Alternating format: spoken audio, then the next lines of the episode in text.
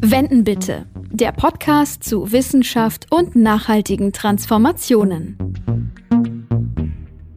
Hallo und herzlich willkommen zur achten Episode von Wenden bitte, dem Podcast zu Wissenschaft und nachhaltigen Transformationen. Heute haben wir uns mal wieder ein sehr spannendes Thema vorgenommen, über das oft sehr, sehr hitzig diskutiert wird. Ich freue mich deshalb sehr, da heute mal tiefer einzusteigen. Ich bin Nadine Kreuzer, Moderatorin und Journalistin. Ja, und ich bin Mandy Schossig, ich leite die Kommunikation am Öko-Institut und mir persönlich ist die Folge auch sehr wichtig und ich finde es super, dass wir die vielen Fragen, die sich um diese Aspekte dieses Themas ranken, ganz ausführlich besprechen können heute. Ja, so und welches Thema ist es denn nun? Es ist das brisante Thema der Kernenergie. In diesem Jahr schalten wir in Deutschland ja die letzten Atomkraftwerke ab und das wird nicht von allen positiv aufgenommen. Einige meinen sogar, dass wir die Atomkraft brauchen, um unsere Klimaziele zu erreichen. Und während wir uns hierzulande zumindest auf den Atomausstieg einigen konnten, wird in anderen europäischen Ländern die Kernenergie weiterentwickelt und sogar ausgebaut. Ja, genau. Und deshalb fragen wir heute, brauchen wir die Kernenergie für den Klimaschutz? Wir haben uns Christoph Pistner eingeladen. Er ist studierter Physiker und leitet bei uns am Darmstädter Standort des Öko-Instituts den Bereich Nukleartechnik und Anlagensicherheit. Christoph beschäftigt sich mit Risikobewertung von kerntechnischen Anlagen, erstellt Gutachten und Analysen zum anlageninternen Notfallschutz, Technikfolgen und Neutronenphysik. Er ist stellvertretender Leiter der Reaktorsicherheitskommission des Umweltministeriums, ganz neu, herzlichen Glückwunsch, und ausgewiesener Fachmann, wenn es um Fragen rund um die Kernenergie geht. Hallo Christoph, schön, dass du da bist. Hallo, ja. ich grüße euch. Ja, hallo, auch von mir. Toll, dass du hier in dieser Runde mit deiner Expertise dabei bist. Erzähl uns doch gleich mal zu Beginn, wie man von der Physik dann zur Kerntechnik kommt. Ich habe an der TU Darmstadt studiert, damals noch TH Darmstadt, und da gab es eine interdisziplinäre Arbeitsgruppe, die sich mit naturwissenschaftlicher Friedensforschung beschäftigt haben. Sprich, es ging um die Frage, was mache ich eigentlich, wenn ich in großem Maßstab Kernwaffen abrüste, wie es in den 90er Jahren in den USA und Russland passiert ist? Mit dem ganzen Spaltmaterial, das in diesen Kernwaffen vorhanden war. Das muss ich danach ja irgendwie beseitigen, damit es nicht später wieder zu einer neuen Aufrüstung kommen kann. Und da stellte sich insbesondere die Frage, große Bestände an Plutonium und hoch angereichertem Uran, wie gehe ich eigentlich technisch damit langfristig um? Welche Möglichkeiten gibt es da? Und da stellen sich einfach auch naturwissenschaftliche Fragen. Ähm, da sind dann auch Physiker gefragt. Und über dieses Thema bin ich dann eben auch zur Atomkraft gekommen. Mhm. Ja, und das hat dich ja dann dein Berufsleben begleitet. Du warst auch in Fukushima und hast dir die Folgen des Reaktorunglücks angeguckt. Wann warst du da genau so im Zeitverlauf und was hast du gemacht? Ich war 2012 und 2015 jeweils äh, in Japan, in Tokio auf Konferenzen und zu Vorträgen, war dort insbesondere eingeladen, um eben auch über die Diskussionen in Deutschland zu berichten, also den deutschen Atomausstieg, wie wir uns das vorstellen, aus der Atomenergie auszusteigen, weil das für viele Menschen in Japan natürlich eine spannende Frage war, weil die Diskussionen in Japan selbst zu diesem Zeitpunkt natürlich auch hochkochten. Müssen wir weiterhin an der Kernenergie festhalten? Können wir aus der Atomenergie aussteigen? Was heißt es dann aber auch für die Kommunen vor Ort? Welche Fragen stellen sich dann zum Rückbau der Kernkraftwerke, zur Entsorgung der ähm, hochradioaktiven Abfälle? Also zu den Themen habe ich dann dort vorgetragen. Und wenn du an Fukushima denkst, was hat dich da so am meisten beeindruckt dann direkt vor Ort? Ich glaube, es waren zwei Aspekte. Das eine, diese großen verlassenen Landschaften. Zum Teil natürlich einfach durch die Folgen des Erdbebens und des Tsunamis, aber eben zum Teil auch die Sperrgebiete, in die man einfach nicht hineinfahren konnte aufgrund der radiologischen Belastung. Also diese großen leeren Gebiete zu sehen, war sehr beeindruckend, aber ich glaube noch noch härter war es eigentlich dann tatsächlich mit den Menschen vor Ort zu reden, in den Kommunen, ähm, in, in den Gemeinden, Bauern, die sich gefragt haben, ob sie ihre Felder wieder bestellen können, aber auch Familien, die sich gefragt haben, ob sie in Regionen mit äh, mittlerer oder niedriger radioaktiver Belastung bleiben können oder ob sie nicht ihren Kindern zuliebe die Region verlassen sollen, woanders hingehen können. Bis hin zu Streit in den Familien eben darüber, wie soll man sich verhalten, was soll man eigentlich tun. Also die Belastung für die Menschen vor Ort war schon spürbar und erheblich. Heute wollen wir vor allen Dingen über die Kernenergie sprechen und deren potenzielle Rolle für den Klimaschutz. Und dafür erstmal für euch, liebe Hörerschaft, ein kurzer Überblick, wo wir eigentlich momentan da stehen. Im Jahr 2000 beschließt die damalige rot-grüne Bundesregierung den Ausstieg aus der Atomenergie für Deutschland. Die Laufzeiten der Kraftwerke werden begrenzt und sie sollen schrittweise abgeschaltet werden. Doch zehn Jahre später stellt die neue schwarz-gelbe Regierung ein aktualisiertes Energiekonzept vor, das verlängerte Laufzeiten der Kernkraftwerke vorsieht. Am 11. März 2011 kommt alles anders. Ein starkes Seebeben mit anschließendem Tsunami führt zu großen Schäden im Atomkraftwerk Fukushima Daiichi in Japan. Es kommt zu Kernschmelzen und Wasserstoffexplosionen. Das Unglück löst eine gesellschaftliche Debatte über die Atomkraft aus. Deutschland beschließt folglich umfangreiche Überprüfungen der eigenen Anlagen und einigt sich im Juni 2011 auf den Atomausstieg bis Ende 2022. Am Ende dieses Jahres soll also das letzte Kernkraftwerk vom Netz gehen. Der aufwendige Rückbau der Reaktoren und der Umgang mit den bis heute angefallenen teilweise hochradioaktiven Abfällen wird uns allerdings noch viele Jahrzehnte beschäftigen. Während einige europäische Länder nie auf Atomkraft gesetzt haben und andere ebenfalls aus der Atomkraft aussteigen wollen, setzen manche weiterhin auf Kernkraft. Dabei werden die Kernkraftwerke zunehmend älter.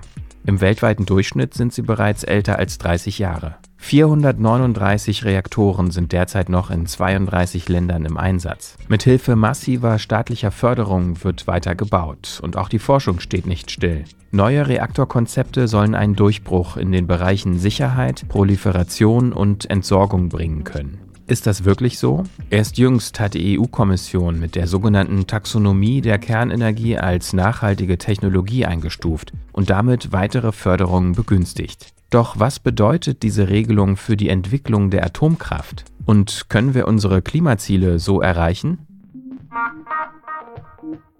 Ja, und als wir die Sendung vorbereitet haben, wollten wir eigentlich ganz anders mit dir in diese Folge einsteigen. Aber angesichts des Kriegs in der Ukraine, heute ist der 28. Februar, wenn wir aufnehmen, der hat ja am 24. begonnen, wollten wir so ein, zwei drängende Fragen zu den kerntechnischen Anlagen in der Ukraine mit dir besprechen. Genau, die Frage ist, jetzt wird Krieg geführt in einem Land mit nuklearen Anlagen. Es gibt 15 Atomkraftwerke in der Ukraine. Wie ist diese Sicherheit äh, dieser Anlagen in der Region zu bewerten? Grundsätzlich ist es natürlich verheerend, wenn in einem Land mit laufenden Kernkraftwerken ein Krieg geführt wird. Das muss man zunächst mal ganz klar sagen. Warum ist es so?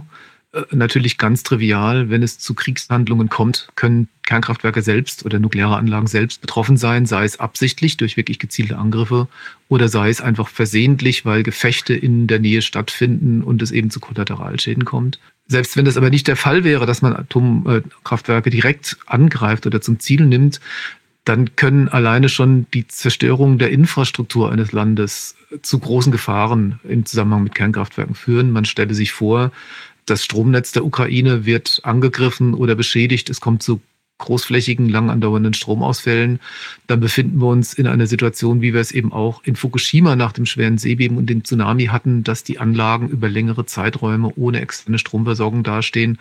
Und auch dann droht die Gefahr von Kernschäden oder von schweren Unfällen mit massiven Freisetzungen. Also insofern ist ein Krieg in einem Land mit Kernkraftwerken immer höchst problematisch.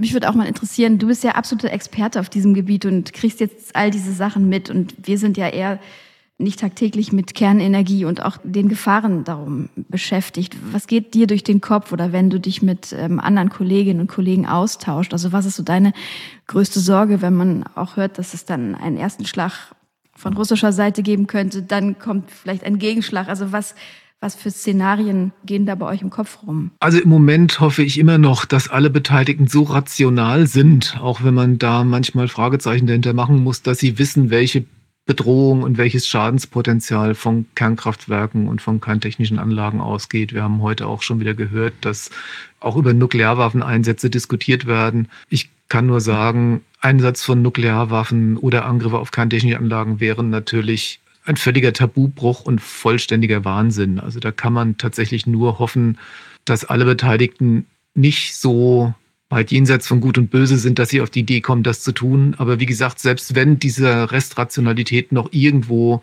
vorhanden ist, eben alleine die Tatsache kriegerischer Handlungen in der Nähe von Kernkraftwerken in einem Land, das sich darum kümmern muss, diese Kraftwerke sicher zu betreiben, deren Betrieb aufrechtzuerhalten, ist zutiefst problematisch und macht schon Sorge. Dann lass uns jetzt mal ins äh, Thema einsteigen, das wir hier mit dir beackern wollen. Und zwar soll es jetzt mal um die Frage der Taxonomie gehen. Das war ja ein Stichwort auch bei uns in dem kleinen ähm, Erklärstückchen am Anfang und ein ja, viel gehörter Begriff in den Nachrichten in der Vergangenheit. Viele haben sich gefragt, was heißt das eigentlich genau? Kannst du uns das nochmal bitte erklären? Also was hat es mit dieser Regelung der EU auf sich und warum soll ausgerechnet die Atomkraft dann als nachhaltig in diesem Zusammenhang gelten? Also Taxonomie als Begriff bedeutet, vereinfacht gesagt vielleicht, wir setzen uns klare Regeln und Kriterien, um Technologien zu benennen, die wir als nachhaltig einstufen.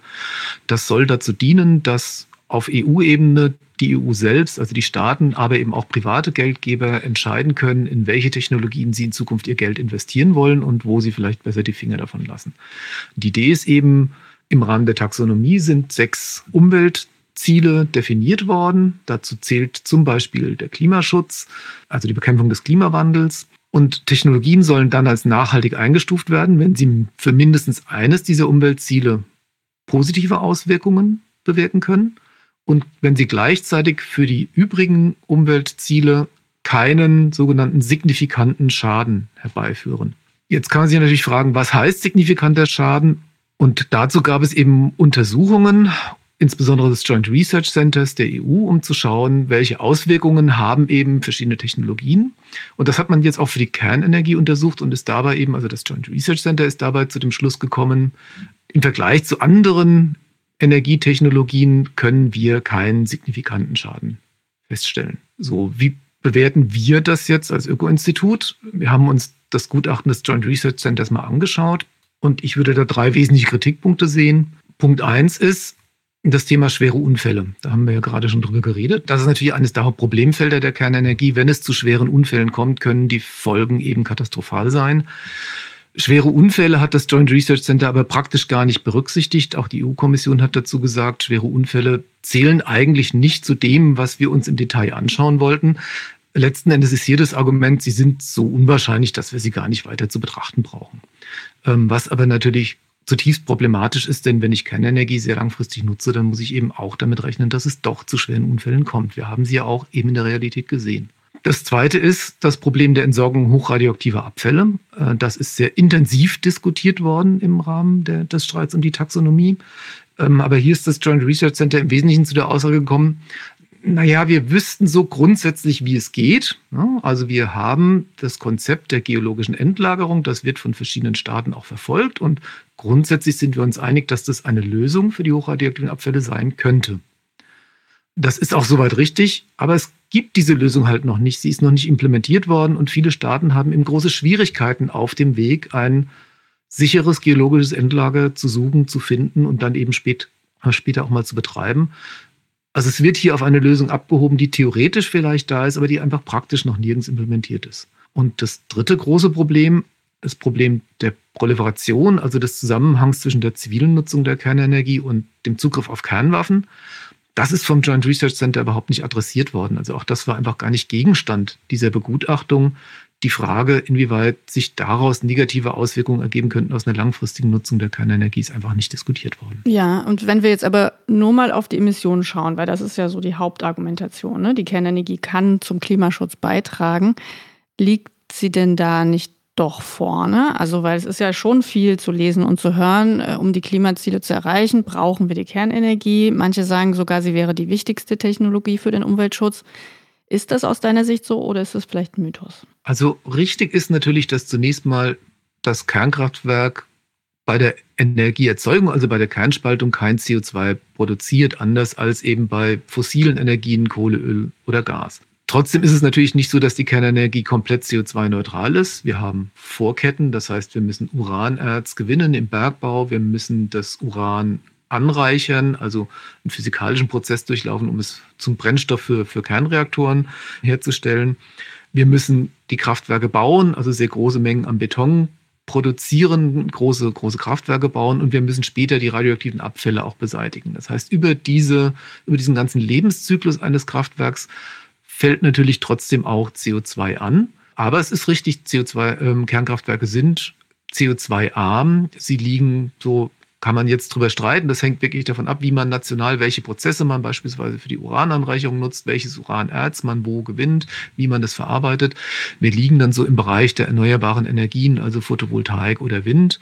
Ähm, also nicht CO2-frei, aber durchaus CO2-arm. Das kann man schon sagen. Wir wollen ja also raus aus der Atomkraft, aber auch so schnell wie möglich raus aus der Kohle. Jetzt mal Stichwort auch Versorgungssicherheit. Wie wir wissen, haben wir ja aber auch einen sehr, sehr hohen Energiebedarf. Und wäre es nicht klimafreundlicher, Kohlekraftwerke früher stillzulegen und dafür AKW noch weiter zu betreiben? Es ist natürlich richtig, dass Kohlekraftwerke mehr CO2 produzieren und diese CO2-Produktion könnte man dann theoretisch vermeiden. Aber das Ziel aus meiner Sicht muss ja eher sein, sowohl aus Kohle als auch aus Atom auszusteigen. Und dazu ist es einfach erforderlich, sehr ambitioniert die erneuerbaren Energien auszubauen. Und das muss die Priorität sein. Und dazu braucht es auch klare Fahrpläne. Wir haben im Prinzip gesehen, 2000 hatten wir den ersten Atomausstieg beschlossen, dann ist aber eben die Energiewende doch nur sehr zögerlich angegangen worden, weil, glaube ich, viele noch darauf gewartet haben, dass man diese Entscheidung vielleicht doch wieder rückgängig macht. 2010 hatten wir ja dann auch eine Diskussion um längere Laufzeiten von, von Atomkraftwerken. Das führt, so befürchte ich es zumindest sehr stark, eben dann eher dazu, dass halt die Erneuerbaren nicht so stark ausgebaut werden, wie wir es ansonsten tun würden. Von daher glaube ich, es ist eher die Gefahr, dass wir eben den Ausbau der Erneuerbaren verschleppen, als dass wir wirklich was dadurch gewinnen würden, wenn wir Atomkraftwerke länger laufen lassen. Wie sieht denn das aus? Also wie viel Strom liefern zurzeit noch die AKW und wie viel liefern Kohle und auch die Erneuerbaren? Die letzten amtlichen Zahlen sind aus dem Jahr 2020. Da hat Kernenergie noch etwa 11 Prozent der deutschen Stromerzeugung äh, beigetragen. Äh, die Erneuerbaren zusammen lagen dann bei etwa 40, 45 Prozent. Der Rest wird nach wie vor von Kohle, Öl und Gas im Wesentlichen produziert. Das heißt, wir sind heute ja, knapp bei der Hälfte Erzeugung durch die Erneuerbaren. Genau, das ist ja dann doch immer noch ein großer Anteil, der auch kompensiert werden muss, wenn wir aus der Atomkraft aussteigen. Die Frage ist, woher nehmen wir den ganzen Strom? Sabine Goris hat uns in der letzten Sendung gesagt, wir müssen die heutige Produktion der Erneuerbaren verdreifachen. Glaubst du, so ein Umstieg auf 100 Prozent Erneuerbare ist dann tatsächlich möglich? Also ich glaube das schon. Das zeigen auch viele Studien, sowohl aus unserem Haus für Deutschland, aber auch internationale Studien für verschiedene andere Länder auf der Welt. Grundsätzlich ist eine Versorgung mit 100 Prozent Erneuerbaren möglich. Klar ist aber natürlich auch, wir müssen uns dafür bewusst entscheiden. Wir müssen auch die politischen Randbedingungen setzen und die dafür notwendigen Schritte tun. Von selbst wird das natürlich nicht passieren. Aber wenn diese Schritte dann gegangen wären, dann könnten wir es durchaus schaffen mit der Energiewende hier bei uns in Deutschland, oder? Aber natürlich gibt es dann auch hier nicht immer so viel Sonne und der Wind weht auch nicht immer so kräftig. Ähm, wie machen wir es dann? Importieren wir dann Atomstrom aus Frankreich? Also physikalisch werden wir, solange die Franzosen Atomstrom betreiben, wahrscheinlich immer auch ein bisschen Atomstrom aus Frankreich importieren. Aber wenn wir auf die letzten zehn Jahre schauen, in denen wir ja schon angefangen haben umzusteigen, war Deutschland immer Netto-Stromexporteur. Das heißt, wir produzieren nach wie vor mehr Strom, als wir selbst verbrauchen. Und in den Bilanzen äh, sehen wir, dass auch Frankreich letzten Endes mehr Strom von uns einkauft, als wir von Frankreich. Also dieser Mythos, dass wir vom Atomstrom aus dem Ausland abhängen, den sieht man in den Zahlen nicht. Das hängt jetzt natürlich davon ab, dass wir weiterhin eben entschieden die Erneuerbaren ausbauen. Und es hängt natürlich davon ab, dass wir auch die weiteren Randbedingungen setzen, also mit dem Ausbau der Stromnetze weiterkommen, mit dem Ausbau von Stromspeichern weiterkommen und langfristig eben auch für die Überbrückung von saisonalen Unterschieden chemische Energiespeicher, also Wasserstoff beispielsweise, zur Verfügung haben werden. Okay, dann fasse ich mal kurz zusammen. Der Atomausstieg in Deutschland ist ja beschlossene Sache und wir müssen uns, so wie du das jetzt beschrieben hast, keine Sorgen um so eine Versorgungslücke machen, die ja viele so an die Wand malen. Dann schauen wir doch jetzt mal auf die Schattenseiten der Atomkraft, die den Ausstieg eigentlich alternativlos machen, die aber in der Diskussion oft auch unterschlagen werden. Stichwort Sicherheitsrisiken und das ist ja auch der Schwerpunkt deiner wissenschaftlichen Arbeit. Die AKW in Deutschland, aber auch in den Nachbarländern wie Frankreich sind ja 30 Jahre oder älter. Welche Risiken siehst du da? Naja, grundsätzlich gilt bei jedem heute betriebenen Kernkraftwerk als Hauptrisiko natürlich das Risiko eines schweren Unfalls. Ja. Wenn es so internen Störungen in den Kraftwerken kommt, ähm, zu einem Kühlmittelverlust, Störfall, weil Rohrleitungen abreißen, zu ähm, Ausfällen von Pumpen oder anderem, dann können sich daraus Prozesse ergeben.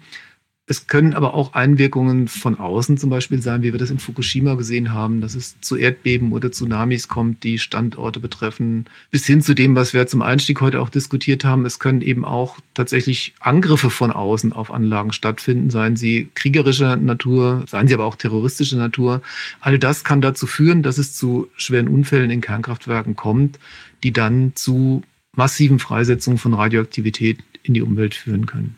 Und was das Sicherheitsniveau der Anlagen angeht, also nur mal auf das Alter gerechnet, gibt es da nicht auch äh, sicherheitstechnische Nachrüstung? Also man muss bei der Alterung von Anlagen, glaube ich, zwei Punkte unterscheiden. Das eine ist so das Klassische, was wir alle kennen, ähm, ne? Alterungsprozesse wie physische Alterung, Komponenten altern durch die Benutzung, Verschleißen, Ermüdungserscheinungen. Ne? Das sind alles Prozesse, die sehen wir auch in Kernkraftwerken. Dagegen kann man bis zu einem gewissen Grad vorgehen. Man kann dann Komponenten ersetzen, man kann sie austauschen, man kann sie erneuern. Das fällt so ein bisschen unter das Stichwort des Alterungsmanagements, was wir in Europa auch in, in den Anlagen verankert haben. Zumindest bei den bekannten, uns bekannten Alterungsprozessen können wir versuchen, diese so ein bisschen im Griff zu halten. Es gibt aber auch noch einen anderen Aspekt, den ich persönlich fast wichtiger finde. Das ist die sogenannte Veralterung. Und darunter versteht man schlicht und einfach, die Kernkraftwerke, wie sie heute in Europa betrieben werden, sind eben über 30 Jahre alt. Äh, davor hatten sie eine Bauzeit von fünf bis zehn Jahren, davor eine Planungszeit. Das heißt, wir reden über sicherheitstechnische Konzepte, die 40, zum Teil 50 Jahre alt sind. Und natürlich würden wir heute, wenn wir ein neues Kernkraftwerk bauen, Anlagen nicht mehr so bauen, wie wir diese Altanlagen gebaut haben. Ja, wir würden auf bestimmte Dinge achten, eine stärkere Trennung von Redundanzen, eine räumliche Trennung von Einrichtungen. Wir würden die Gebäude anders bauen, um sie auch gegen Angriffe von außen stärker zu schützen. Also da gibt es ganz viele Punkte, wo man sagen muss, naja, klar kann man dann auch durch Nachrüstungen versuchen, die Anlagen an den heutigen Stand der Sicherheitstechnik und an das Sicherheitsniveau von neueren Anlagen heranzuführen. Man wird das aber eben nie ganz erreichen, weil alles kannst du dann eben doch nicht tun. Ne? Du kannst kein neues Reaktorgebäude bauen, du kannst auch den Reaktordruckbehälter nicht austauschen. Es gibt dann eben auch immer Grenzen dessen, was du noch tun kannst. Aber wenn man jetzt die heutigen Reaktoren sicherheitstechnisch nachrüstet oder eben auf den neuesten Stand bringt oder mit ganz neuen Technologien betreibt, gibt es noch irgendwelche Risiken, von denen du sagst, ja, das, das bleibt immer oder daran denken vielleicht die meisten nicht, aber auch das ist ein Risiko? Naja, neben dem Unfallrisiko haben wir noch zwei andere also mindestens zwei andere große Problemfelder, sage ich mal. Das eine ist natürlich einfach der Anfall von hochradioaktiven Abfallstoffen. Ne? Also die Kernenergie wird erzeugt, indem ich schwere Elemente wie das Uran spalte. Dabei entstehen radioaktive Spaltprodukte mit zum Teil eben extrem langen Halbwertszeiten. Das heißt, wir haben hochradioaktive Abfälle, die wir für sehr, sehr lange Zeiten von der Biosphäre trennen müssen, also die nicht freigesetzt werden dürfen durch, durch Unfälle oder einfach durch, durch Vergessen, sage ich jetzt mal. Das ist also ein Problem, äh, das wir heute in Deutschland diskutieren unter dem Stichwort Suche nach einem geologischen Endlager. Also wir suchen einen Ort, an dem wir ein Lager errichten können, in dem wir die in Deutschland angefallenen hochradioaktiven Abfälle werden entsorgen können, um eben das von diesen Abfällen ausgehende Risiko möglichst zu minimieren. Das ist das eine große Thema. Und daneben steht für mich immer noch dann drittes großes Thema, das ist die sogenannte Proliferation, also die Gefahr einer Weiterverbreitung von Kernwaffen, sei es hin zu neuen Staaten, die sich Zugriff auf Kernwaffen verschaffen, sei es aber auch hin zu substaatlichen Gruppen, terroristischen Gruppen. Und da gibt es eben auch einen Zusammenhang zur zivilen Nutzung der Kernenergie, weil wir in der zivilen Nutzung der Kernenergie mit Materialien umgehen, die für Kernwaffen relevant sind, also angereichertes Uran oder separiertes Plutonium aus abgebranntem Brennstoff, weil wir mit Technologien umgehen, die auch für die Herstellung von Kernwaffen genutzt werden können, wie Urananreicherungsanlagen oder Wiederaufarbeitungsanlagen. Und weil wir natürlich auch Know-how und Personal haben, das grundsätzlich dann eben kompetent ist und das ein Staat dann eben auch für militärische Zwecke gegebenenfalls nutzen könnte. Das heißt, wir haben auch da einfach einen Zusammenhang zwischen der zivilen Nutzung der Kernenergie und möglichen militärischen Anwendungen, der durchaus problematisch ist. Ja, die Atomkraftbefürworterinnen sagen ja auch oft, wir müssten einfach nur unsere Ängste vor der Technologie überwinden. Wenn ich dir so zuhöre, sind das ja durchaus berechtigte Sorgen. Genau deswegen die Frage, was denkst du, wie berechtigt sind solche Ängste und Sorgen mit Blick auf das Sicherheitsniveau der AKWs heute? Ich denke, die Frage ist nicht ganz einfach zu beantworten, gerade wenn du über das Sicherheitsniveau sprichst, weil sich sowas natürlich schnell ändern kann. Wir sehen jetzt einen militärischen Konflikt in der Ukraine. Damit haben wir von heute auf morgen ein Bedrohungsszenario, das wir vor einem halben Jahr oder vor einem Jahr noch überhaupt nicht ernst genommen hätten. Ja, dass es einen Krieg in Europa gibt, der auch die Sicherheit von Kernkraftwerken bedroht. Genauso haben wir natürlich Staaten, die heute vielleicht ein relativ hohes Sicherheitsniveau in ihren Kernkraftwerken haben, wo sich aber die politischen Randbedingungen ändern können. Ja, wenn ein Betreiber bankrott geht, wenn ähm, Staaten stärker in Richtung totalitäre Systeme abrutschen und eine unabhängige, auch keine technische Aufsicht über die Anlagen nicht mehr, nicht mehr vorhanden wäre, ja, dann kann sich eben auch das Sicherheitsniveau einer Anlage ändern und das kann nachteilige Auswirkungen haben. Das heißt, ich würde nie davon ausgehen, weil ich vielleicht jetzt in Deutschland mir keine ganz akuten Sorgen über das Sicherheitsniveau unserer Anlagen mache, dass ich deswegen sagen könnte, naja, dann ist die Kernenergie doch nachhaltig und wir können sie jetzt einfach noch 50 Jahre weiter nutzen. Ja, so funktioniert es einfach nicht. Viele von uns erinnern sich ja noch an Fukushima, an die ganzen Bilder. Man hat sich die Videos angeschaut, saß vor dem Fernseher, hat mit dem Kopf geschüttelt und das war alles sehr, sehr dramatisch. Es gibt natürlich aber auch jetzt aktuelle Umfragen, die zeigen, dass viele das überhaupt nicht mehr so präsent haben. Da denkt ein Großteil der Menschen, vor allem bei Jüngeren, dass wir die Kernenergie tatsächlich zum Klimaschutz brauchen. Warum glaubst du, ist das so? Naja, ich denke, einen Grund hast du gerade eben schon angesprochen. Die Bilder sind eben jetzt doch schon wieder über zehn Jahre her. Das ist ein Charakteristikum des spezifischen Risikos der Kernenergie. Schwere Unfälle sind eben selten und wenn sie passieren, sind sie verheerend. Das heißt aber Ne, Fukushima, elf Jahre her, Tschernobyl 1986, noch wesentlich länger her, das kennen viele eben nur noch aus dem Geschichtsunterricht. Die Bilder, die unmittelbaren Eindrücke von explodierenden Kernkraftwerken, wie wir sie 2011 im Fernsehen gesehen haben, verblassen für viele junge Leute. Also ein heute 18-Jähriger war damals sieben, ja, als das passiert ist. Der hat da wahrscheinlich keine so gute Erinnerung mehr dran. Deswegen sind das natürlich Risiken, die gefühlt vielleicht ein bisschen weiter weg sind als eben die Diskussionen heute über den Klimawandel und die drohende Klimakatastrophe, die natürlich auch ein ganz großes Problemfeld darstellt und ein ganz großes Risiko darstellt, womit man sich auseinandersetzen muss. Insofern kann ich verstehen, wenn ne, man in der Diskussion erstmal sagt, hm, wie muss ich denn das eine Risiko gegen das andere wichten? Und da ist für mich eben das Zentrale, ich muss es nicht gegeneinander halten, sondern ich kann aus Atom aussteigen und trotzdem den Klimawandel bekämpfen. Ja, jetzt haben wir einiges zu den Risiken der Technologie gehört. Ein weiterer verbreiteter Mythos ist ja auch, dass der Atomstrom so billig wäre. Also ich würde gerne mal so ein bisschen diese Kostendiskussion mit dir aufmachen. Welche Kosten entstehen denn bei der Stromerzeugung auf Atomkraft und wie kann man sie einordnen? Ja, das ist natürlich ein sehr guter Punkt. Wir nutzen Kernenergie jetzt kommerziell im Grunde seit Anfang der 50er Jahre des letzten Jahrhunderts. Das heißt, man kann schon sagen, dass Kernenergie sozusagen eine etablierte Technologie ist. Trotzdem ist sie in allen westlichen Staaten mit liberalisierten Strommärkten nicht kommerziell konkurrenzfähig. Also es würde heute, glaube ich, niemand in westlichen Staaten ein Kernkraftwerk bauen, ohne dass er massive staatliche Förderung bzw. eben entsprechende ökonomische Randbedingungen gestellt bekommt.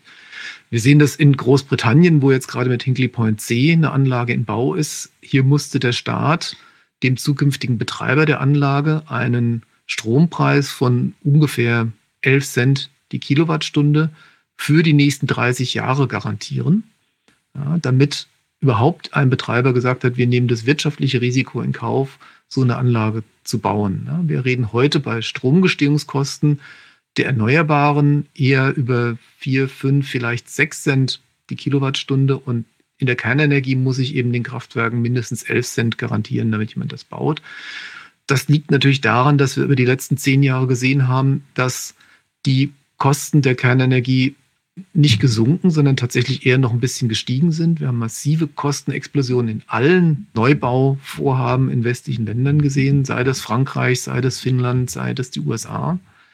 Demgegenüber sind eben die Preise für den Strom aus erneuerbaren Energien in den letzten zehn Jahren massiv gefallen, sodass wir da einfach auch eine ökonomische Verschiebung haben. Wenn jemand in den 90er oder 2000er Jahren gesagt hat, wir können 100 Prozent Erneuerbare machen, dann haben alle gesagt, das ist doch vollkommen unbezahlbar. Heute ist es klar, dass wir langfristig mit Erneuerbaren auch Geld sparen werden. Könntest du hier nochmal auf die Differenzierung zwischen direkten und indirekten Kosten eingehen? Das liest man ja auch gerne in diesem Atemzug mit. Was heißt das nochmal genau? Naja, die direkten Kosten sind zunächst mal die Kosten, die unmittelbar bei der Stromproduktion entstehen. Ne? Also ich muss das Kraftwerk bauen, muss es dann betreiben, habe Brennstoffkosten. Indirekte Kosten sind dann natürlich Kosten, die entstehen können, beispielsweise durch Umweltschäden. Ne? Also wir haben bei der Kohleverbrennung einfach eine CO2-Freisetzung. Diese CO2-Freisetzung führt zu Umweltschäden. Dadurch entstehen natürlich indirekte Kosten und da versuchen wir im Moment gerade diese Kosten auch auf die, die Erzeugung sozusagen umzulegen.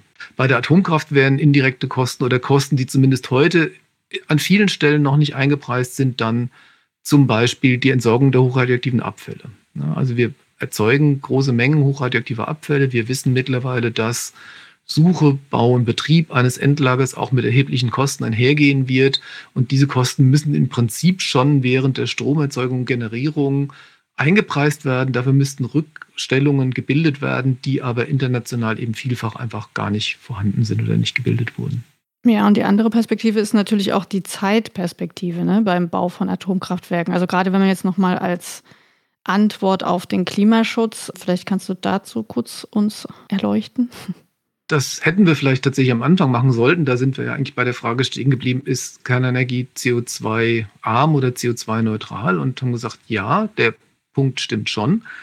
Wenn wir jetzt aber international gucken, wie gesagt, Kernenergie seit 70 Jahren in der kommerziellen Nutzung, dann sehen wir eben weltweit trägt Kernenergie heute zu ungefähr 10 Prozent zur Stromerzeugung international bei. Das bedeutet ungefähr 5 Prozent der Primärenergieerzeugung. Der Anteil ist also nicht so riesig. Wenn wir jetzt überlegen würden, kann keine Energie mehr leisten, würden wir also zunächst mal darüber reden, können wir den heutigen Kraftwerkspark überhaupt langfristig erhalten oder gar zusätzliche Kernkraftwerke bauen, also den Anteil der Kernenergie steigern. Und dann sehen wir eben, ähm, dass wir da in ein massives Zeitproblem kommen. Wenn wir schauen, die Bauzeiten international liegen im Schnitt bei sieben bis acht Jahren, zum Teil deutlich darüber. Das ist die Zeit sozusagen gerechnet ab da, wo ich wirklich anfange zu bauen. Davor habe ich natürlich noch Planungs- und Genehmigungszeiten, Zeiten, in denen ich überhaupt mal sozusagen die Entscheidung fällen muss, dass ich das mache. Das heißt, von dem Augenblick, wo ich sage, naja, ich würde gerne ein Kernkraftwerk bauen, bis es dann tatsächlich irgendwann mal Strom ins Netz einspeist, reden wir locker über 15 bis 20 Jahre Zeitverzug. Das heißt, selbst bei einer Entscheidung heute würden wir die Effekte eben sehr, sehr spät überhaupt erst sehen. Okay, jetzt haben wir schon Sicherheit, Kosten, äh, den Zeitaspekt angesprochen, ziemlich viele Probleme. Aus meiner Sicht, die Atomkraftbefürworter und Befürworterinnen argumentieren ja auch gerne an der Stelle, dass die neuen Reaktortypen dann für all diese Probleme Lösungen hätten. Kannst du uns zuerst mal erklären, was überhaupt mit neuen Reaktoren gemeint ist? Also das Stichwort neue Reaktortypen, da würde ich das neu immer so ein bisschen in Anführungszeichen setzen, weil so richtig neu ist das alles nicht. Ich würde es zusammenfassen unter dem, was international unter der Überschrift Generation 4 International Forum untersucht wird. Das ist eine Initiative von verschiedenen Staaten, die sich 2000 zusammengetan haben, als es das erste Mal eine intensivere Diskussion um eine mögliche Renaissance der Kernenergie gab und die damals gesagt haben, naja, wir haben heute diese zentralen Probleme der Kerntechnik, Unfallgefahr, Proliferation, Entsorgungsgefahr. Und wir sehen eigentlich auch, dass die heutigen Kernkraftwerke ökonomisch nicht wirklich konkurrenzfähig sind. Wir brauchen also andere Konzepte, die in allen diesen vier Bereichen deutliche Vorteile gegenüber den heute verwendeten Druck- und Leichtwasserreaktoren aufweisen. Und unter dieser Überschrift der neuen Reaktorkonzepte werden seitdem sechs Konzepte beim Generation 4 International Forum geführt. Das sind im Wesentlichen schnelle Reaktoren, bei denen die Kühlung des Reaktors mit anderen Dingen als mit Wasser passiert, also zum Beispiel natriumgekühlte Reaktoren oder bleigekühlte Reaktoren, aber auch gasgekühlte Reaktoren. Das sind so Dinge wie der Hochtemperaturreaktor, den wir in Deutschland in den 70er und 80er Jahren schon intensiv untersucht hatten. Stichwort AVR, THTR wird in Deutschland vielleicht einigen noch ein Begriff sein. Das sind aber auch so Dinge wie Salzschmelzereaktoren, etwas, was es international praktisch noch gar nicht gab. Es gab so einen Versuchsreaktor auch in den 50er Jahren, 60er Jahren mal in den USA. Das heißt, wir reden hier über Reaktorkonzepte, deren grundsätzliche Idee geht zurück auf die Frühzeit der Kerntechnik. Wie gesagt, bereits in den 40er, 50er, 60er Jahren des letzten Jahrhunderts sind alle diese Konzepte schon mal diskutiert worden. Sie konnten sich aber nie zu einem kommerziellen System entwickeln, nie bis zur Anwendungsreife entwickeln, was schlicht aus meiner Sicht im Wesentlichen daran liegt, dass sie eben technisch deutlich aufwendiger und komplizierter sind als die mit wassergekühlten Reaktoren und sie deswegen eben zunächst mal schlicht auch ökonomisch nie konkurrenzfähig wurden. Und sind sie denn sicher? Letzten Endes ist die Sicherheit der Reaktoren aus meiner Sicht nicht so sehr von dem konkreten Reaktorkonzept, also von der Frage, nehme ich jetzt einen natriumgekühlten Reaktor oder einen wassergekühlten Reaktor abhängig, sondern tatsächlich von dem ganz konkreten Reaktordesign. Also wie baue ich am Ende den Reaktor? Welche Arten von Sicherheitssystemen habe ich? Wie vielfach redundant sind die? Wie aufgebaut ist mein Reaktor? Das heißt, die Frage wird man erst beantworten können, wenn man ein konkretes Reaktordesign auf dem Tisch liegen hat. Dann wird man darüber reden müssen. Es wird manchmal so behauptet, dass bestimmte Reaktoren, kommt dann der Begriff, inhärent sicher seien. Das heißt, dass bestimmte Unfallabläufe physikalisch gar nicht möglich wären. Das ist bis zum gewissen Grad richtig. Nehmen wir zum Beispiel den Hochtemperaturreaktor, wie er auch in Deutschland diskutiert worden ist. Da wird dann immer gesagt, selbst wenn hier ein Kühlmittelverlust auftritt, also wenn eine Rohrleitung bricht und das Gas, das ich zur Kühlung verwende, austritt, dann wird es nicht zu einem schweren Unfall kommen in diesem Reaktor. Und das ist soweit dann auch richtig. Das Problem ist nur, es gibt dafür dann eben andere Abläufe, die sehr wohl problematisch werden können. Wenn also in so einem Hochtemperaturreaktor zum Beispiel aus einem sekundären Kühlkreislauf Wasser eintritt, dann kann das mit den Graphitstrukturen in so einem Reaktor reagieren. Es kann zu Bränden im, im Graphit kommen. Das heißt, wir haben einfach immer bestimmte Unfallabläufe, bei denen vielleicht eines dieser neuen Reaktorkonzepte einen Vorteil haben kann, wenn man es gut auslegt. Es gibt aber auch andere Unfallabläufe, bei denen es möglicherweise sogar kritischer ist, ja, sodass man sehr genau hinschauen muss, wie würde man so, so einen Reaktor am Ende konzipieren, wie genau würde man ihn bauen. Greifen wir noch mal ganz kurz das Thema Endlagerung auf in Bezug auf diese neuen Reaktoren. Jetzt habe ich auch schon öfter gehört, dass eben diese neuen Reaktoren auch dafür eine Lösung hätten. Kannst du da vielleicht noch mal kurz einen Einblick geben, wie da der Stand der Dinge ist, vor allen Dingen auch in Sachen Endlagersuche und wie sollen die neuen Reaktoren da ja vielleicht eine Alternative bieten?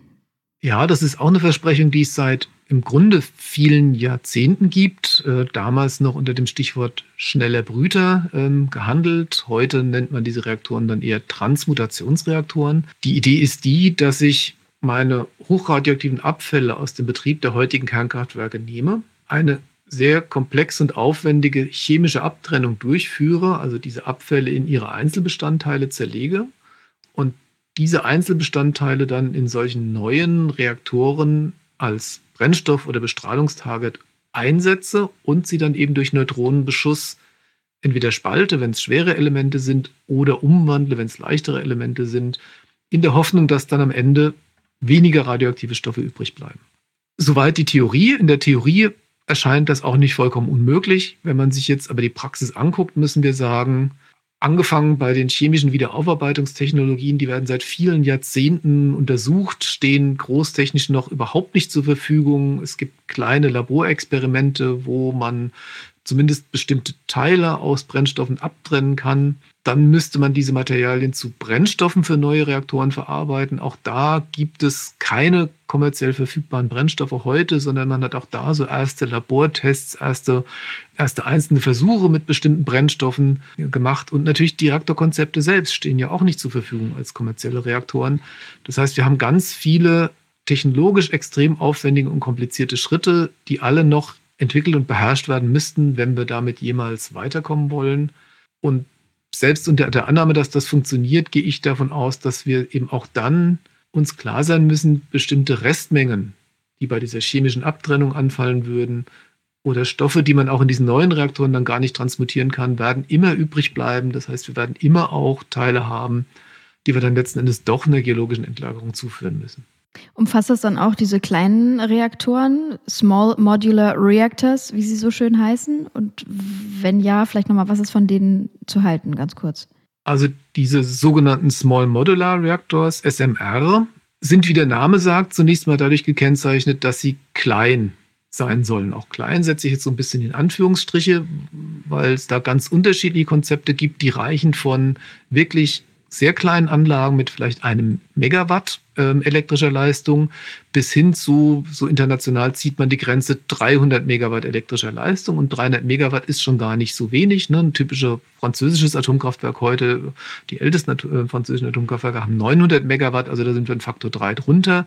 Das ist also auch nicht, auch nicht so klein. Ne? Das, die Idee für diese kleinen Reaktoren kommt im Wesentlichen eigentlich aus einer Beobachtung, dass die großen Reaktoren einfach immer teurer geworden sind. So eine einzelne Anlage kostet heute im Neubau, wenn wir uns jetzt so Frankreich, Finnland, die Diskussion in den USA ansehen, da liegen wir bei 10, 12, 15 Milliarden Euro die ich für ein solches Kraftwerk in die Hand nehmen muss, um es zu bauen. Das übersteigt natürlich die Leistungsfähigkeit der meisten Betreiber bei weitem. Deswegen ist da so ein bisschen die Idee aufgekommen, naja, wenn wir kleinere Leistungsgrößen machen, die dafür so quasi in Serie bauen, ja, dann können wir uns das vielleicht besser leisten, können die Dinge vielleicht schneller bauen und produzieren. Und die ersten Anlagen sind dann schon am Netz und produzieren Strom, mit dem wir Geld einnehmen, mit dem wir dann die nächsten Anlagen finanzieren können. Das ist so ein bisschen die Idee dahinter. Ob das aber tatsächlich funktionieren wird, ist extrem fraglich. Wir haben eben über die letzten Jahrzehnte gesehen, dass der Trend eigentlich immer zu größeren Anlagen ging. Das ist die sogenannte Economy of Scale. Ich habe bestimmte Fixkosten, die bleiben immer gleich. Und je größer ich meine Anlage mache, desto weniger relevant ist dann dieser Fixkostenanteil. Das heißt, desto günstiger kann ich meinen Strom produzieren. Jetzt gehe ich genau in die entgegengesetzte Richtung, mache die Anlage gezielt sehr klein. Da wird die Einzelanlage auf jeden Fall bezogen auf die installierte Leistung erstmal teurer sein als die Großanlage. Und damit ich dann vielleicht doch noch einen ökonomischen Vorteil habe, muss ich eben sehr, sehr, sehr viele von denen bauen, quasi sie irgendwie industriell herstellen. Berechnungen, die wir zusammen mit der TU Berlin durchgeführt haben, zeigen, dass wir dann darüber reden, dass da wirklich viele hundert, eher einige tausend produziert werden müssen, damit man dann auch gegenüber den Großanlagen überhaupt ökonomisch konkurrenzfähig wird. Und ob das jemals der Fall sein wird, dass ein einzelner Hersteller eben ein paar tausend von diesen Anlagen verkaufen kann, das ist doch sehr fraglich. Mhm. Also wenn ich dich richtig verstehe, für sowohl die neuen Typen als auch für die kleinen Reaktoren, die gibt es eigentlich noch gar nicht auf dem Markt, oder? Es gibt sie noch nicht auf dem Markt. Das, was vielleicht am nächsten dran ist, würde ich mal sagen, sind schnelle natriumgekühlte Reaktoren, die in Russland tatsächlich heute schon betrieben werden, die aber sagen nicht wirklich kommerzielle Reaktoren sind, weil sie einfach deutlich teurer sind als heutige Leichtwasserreaktoren. Es gibt Entwicklungen zu den SMR-Reaktoren. Da sind einzelne Anlagen, also in Russland ist vor zwei Jahren eine erste kleine Anlage in Betrieb gegangen, das sogenannte schwimmende Atomkraftwerk, die Akademik Lomonossow. Das sind Einzelanlagen, die mal gebaut wurden, um sozusagen die Machbarkeit überhaupt zu zeigen, aber als wirklich kommerziell konkurrenzfähiges System von der Stange, das ich kaufen könnte, gibt es das alles nicht. Hm, genau, weil nochmal gefragt mit Blick auf den Klimaschutz, der ja nun auch eine gewisse Zeitschiene hat. Und das, was du jetzt gerade gesagt hast und die Kostendebatte, äh, wie würdest du das einmal zusammenbinden? Naja, also selbst im optimistischen Fall würde ich mal sagen, wenn ich, wenn ich einen einfachen SMR, also einen einfachen kleinen modularen Reaktor hernehme, der möglichst nah an der heutigen Technik ist, also der nicht diese ganzen Features der Generation 4 hat mit Natriumkühlung und sonst was, sondern einen einfachen, klein skalierten Druckwasserreaktor, wie er zum Beispiel von NuScale in den USA entwickelt wird. Wenn da alles gut läuft, könnten die vielleicht in zehn Jahren ein System an den Markt bringen. Und dann reden wir eben über die Entwicklungs-, Planungs- und Bauzeiten, wo dann nochmal einige Jahre vergehen, bevor man dann wirklich in eine Produktion einsteigen kann. Da sehe ich auch keinen Unterschied zu den großen Anlagen, über die wir vorher geredet haben. Also auch hier werden mindestens zwei Jahrzehnte vergehen, bevor solche Systeme überhaupt irgendwie in größerem Umfang ans Netz kommen können. Also eigentlich für eine Energiewende zu spät. Und du hast ja auch gesagt, dass die Technologie heute auch nicht mehr wirklich wirtschaftlich ist und nach allem, was die Betreiberinnen und Betreiber der AKW in Deutschland zumindest sagen, sind sie selbst nicht daran interessiert, sie weiter zu betreiben. Würdest du dann zustimmen, also dass man sagen kann, für Deutschland ist die Diskussion um den Ausstieg eigentlich beendet? Ja, das sehe ich ganz klar so. Also alle deutschen Betreiber haben sich dazu klar geäußert. Die Planungen für die Stilllegung der Anlagen stehen. Die Betreiber haben sich ja auch in ihren Planungen für den Betrieb der Anlagen darauf eingerichtet. Da geht es um so ganz praktische Dinge wie Brennstoffe, die ich für den Betrieb der Anlage brauche, ne, die ich natürlich auch im Vorfeld bestellen, produzieren lassen, kaufen müsste, um meinen Reaktor weiter betreiben zu lassen. Es geht aber auch um Personal, das ich natürlich brauche. Ich brauche ja hochqualifiziertes, gut ausgebildetes Personal, um so Anlagen zu betreiben. Und natürlich auch die Betreiber ihre Personalpolitik mit der Entscheidung 2011 daraus ausgerichtet haben. Es gibt hier einen klaren Fahrplan, der wird eingehalten werden. Daran richten wir uns aus. Das heißt also, für die Betreiber wäre das auch mit extremem Aufwand verbunden, wenn man da nochmal dran rütteln wollte. Das sehe ich überhaupt nicht. Und ist das dann auch noch richtig, wenn wir jetzt nochmal auf den Ukraine-Konflikt schauen? Also wenn wir sagen, wir wollen tatsächlich kein russisches Gas und Kohle mehr importieren und Erdöl. Wie sieht es dann aus mit der Verlängerung der Laufzeiten? Also es ist natürlich so, dass wir in der Vergangenheit den Ausbau der Erneuerbaren nicht so ambitioniert und stark vorangetrieben haben, wie wir das hätten tun müssen, um uns da eine deutlich größere Unabhängigkeit zu verschaffen. Aber dass wir jetzt wegen dieser konkreten Krise darauf reagieren müssen, unsere Atomkraftwerke noch länger laufen zu lassen und wie viel uns das dann tatsächlich an der zusätzlichen Unabhängigkeit von russischem Gas bringen würde, das sehe ich im Moment noch gar nicht. Wenn wir jetzt in Deutschland Ende des Jahres ausgestiegen sein werden, ich äh, state das jetzt einfach mal so, wie sieht es dann mit anderen Ländern aus? Also was bringt es, wenn wir in Deutschland keinen Strom aus Atomkraft mehr herstellen, aber in Finnland und Frankreich nebenan die Technologie weiter gefördert oder sogar ausgebaut wird? Naja, zunächst mal ist es in Europa so, dass die Nationen über ihre Energieerzeugung eben auf nationaler Ebene entscheiden. Das müssen wir akzeptieren. Ne? Die, manche Länder wundern sich über unseren Atomausstieg, aber haben ihn zu akzeptieren. Wir sehen vielleicht mit äh, Stirnrunzeln auf Länder in Europa, die eben weiterhin intensiv auf die Atomenergie setzen. Ich finde es aber trotzdem vollkommen richtig, den Kurs, den wir gehen. Es gibt klare Gründe, warum wir das tun wollen. Und ich denke, es ist auch ein wichtiges außenpolitisches Signal, einfach zu zeigen, ja, das geht tatsächlich. Ein Industrieland wie Deutschland kann aus der Kernenergie aussteigen und gleichzeitig aus Kohle, Öl und Gas. Also wir erinnern uns alle noch an die Diskussion in den 90er Jahren, wenn da jemand gesagt hat, man kann mit Sonne und Wind äh, ein Industrieland wie die Bundesrepublik versorgen, dann haben eben doch sehr viele Menschen das nicht glauben wollen. Das war unvorstellbar. Mittlerweile ist es grundsätzlich klar, dass es gehen kann. Natürlich gibt es ne, technische Aufgaben, die man hat. Wir brauchen die entsprechenden Stromnetze, wir brauchen Batteriespeicher für kurzzeitige Überbrückung, wir brauchen chemische Speicher für einen Langzeitausgleich, wir brauchen Reservekraftwerke. Klar, keine Frage, dass wir, dass wir viel zu tun haben, aber dass es eben grundsätzlich möglich ist, das glaube ich bezweifeln heute doch nur noch wenige. Insofern finde ich das einfach auch sehr wichtig, dass wir als ein großes Industrieland das eben auch wirklich demonstrieren. Mhm. Also wenn wir jetzt auf lange Sicht mal schauen, wie wird sich deiner Meinung nach die Atomkraft in Zukunft entwickeln? Und du hast es angesprochen, vielleicht gehen wir sozusagen optimalerweise als gutes Beispiel voran und können die anderen überzeugen, dass sie auch diese Technologie irgendwann aufgeben sollten, könnten. Also wenn wir international schauen, wir haben am Anfang die Zahlen gehört, der internationale Kraftwerkspark ist sehr alt.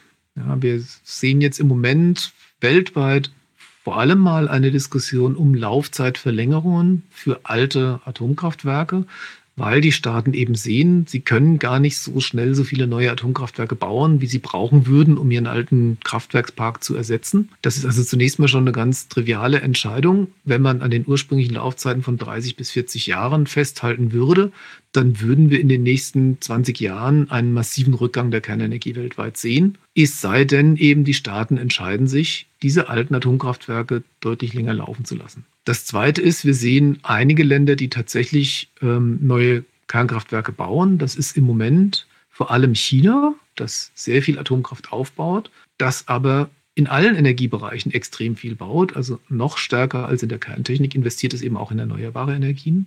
Das sind eben die klassischen Kernenergienutzungsländer, wie eben dann auch Russland und dann zum Teil so Länder wie Frankreich oder einige osteuropäische Staaten, die stark darauf setzen wollen. Da muss man natürlich immer auch sagen, Frankreich mit 75 Prozent Atomstrom hat eben auch heute noch eine sehr hohe Abhängigkeit von Kernenergie. Und natürlich ist es für ein Land wie Frankreich dann deutlich schwerer, kurzfristig aus der Kernenergie auszusteigen und auf Erneuerbare umzusteigen, als es eben für ein Land ist, dessen Anteil am Atomstrom vielleicht bei 30, 20 oder 10 Prozent lag. Als letztes stellen wir unseren Gästen ja immer die Kanzlerinnenfrage. Deswegen jetzt auch an dich. Wenn du Kanzler wärst, was würdest du tun für eine Zukunft ohne Atomkraft jetzt oder morgen? Ich denke, es gibt zwei Teile. Also innenpolitisch natürlich ganz klar die erneuerbaren Energien und ausbauen und die Energiewende eben auch mit dem nötigen politischen Gewicht vorantreiben, ja, damit wir eben national unabhängig von Kohle, Öl und Gas, aber auch Atom werden. Gleichzeitig würde ich aber eben auch außenpolitisch dazu stehen, dass wir uns bewusst und mit guten Gründen für einen Atomausstieg entschieden haben. Manchmal wird das ja immer noch so kolportiert, dass die Deutschen 2011 panisch und unüberlegt aus der Atomkraft ausgestiegen werden. Und das ist ja einfach nicht so, sondern dazu gab es eine jahrzehntelange Diskussion in Deutschland. Und es gibt eben gute Gründe für diese Entscheidung und dazu auch international zu stehen und dafür zu werben, das fände ich auch sehr wichtig. Wenn unsere Hörerinnen und Hörer sich jetzt noch näher mit dem Thema beschäftigen möchten und weiter in die Materie einsteigen möchten, hast du noch ein paar Tipps? Naja, natürlich zunächst mal unsere Homepage. Da findet man einiges an Studien und Gutachten zu den verschiedenen Fragen, zu den Stichworten Taxonomie, risikoschwere Unfälle, aber auch zur Entsorgungsproblematik. Da würde ich zunächst mal anfangen. Genau, und das setzen wir natürlich auch noch ein paar Links dazu in die Show Notes. Vielen Dank, Christoph, dass du da warst und mit uns das alles gut aufgedröselt hast. Von mir auch ganz herzlichen Dank. War super spannend und interessant auf jeden Fall, was du alles schon an Erfahrung gesammelt hast und hier einbringen kannst. Ja, genau. Und in unserer nächsten Folge reden wir dann über ein ganz anderes Thema, das vielleicht auch in eurem Alltag eine Rolle spielt, über den Onlinehandel. Denn gerade in Zeiten der Pandemie haben ja Online-Angebote ziemlich geboomt, gerade auch für Lebensmittel. Und man kann natürlich die Nudeln online bestellen, statt kurz in den Laden um die Ecke zu gehen, ist aber nicht unbedingt nachhaltiger. Andererseits kann der Onlinehandel schon dazu beitragen, Treibhausgase zu reduzieren, wenn zum Beispiel weniger Läden beheizt werden oder beleuchtet werden müssen oder wenn einzelne Personen auch nicht mit dem Auto in die Stadt zum Einkaufen fahren. Also das Thema ist ziemlich komplex, äh, ziemlich breit und nicht nur schwarz und weiß und wir wollen eben in unserer nächsten Folge da tiefer einsteigen. Ja, und wenn ihr weiter auf dem Laufenden bleiben wollt zu Wissenschaft und nachhaltigen Transformationen, dann könnt ihr natürlich diesen Podcast bei Apple Podcasts zum Beispiel, bei Spotify oder unter öko.de slash podcast und überall, wo es Podcasts sowieso gibt, abonnieren und gerne anhören. Wir würden uns total freuen. Auch natürlich, wenn ihr uns zum Beispiel bei Apple Podcast eine kleine Rezension schreibt oder ein paar Sternchen da lasst. Ja, und wenn ihr Fragen habt oder auch Hinweise an uns, immer her damit. Wir freuen uns über Post an podcast.öko.de www.ftf.de. Ja, dann vielen Dank und bis zum nächsten Mal. Bis zum nächsten Mal. Macht's gut. Wenden bitte. Der Podcast zu Wissenschaft und nachhaltigen Transformationen.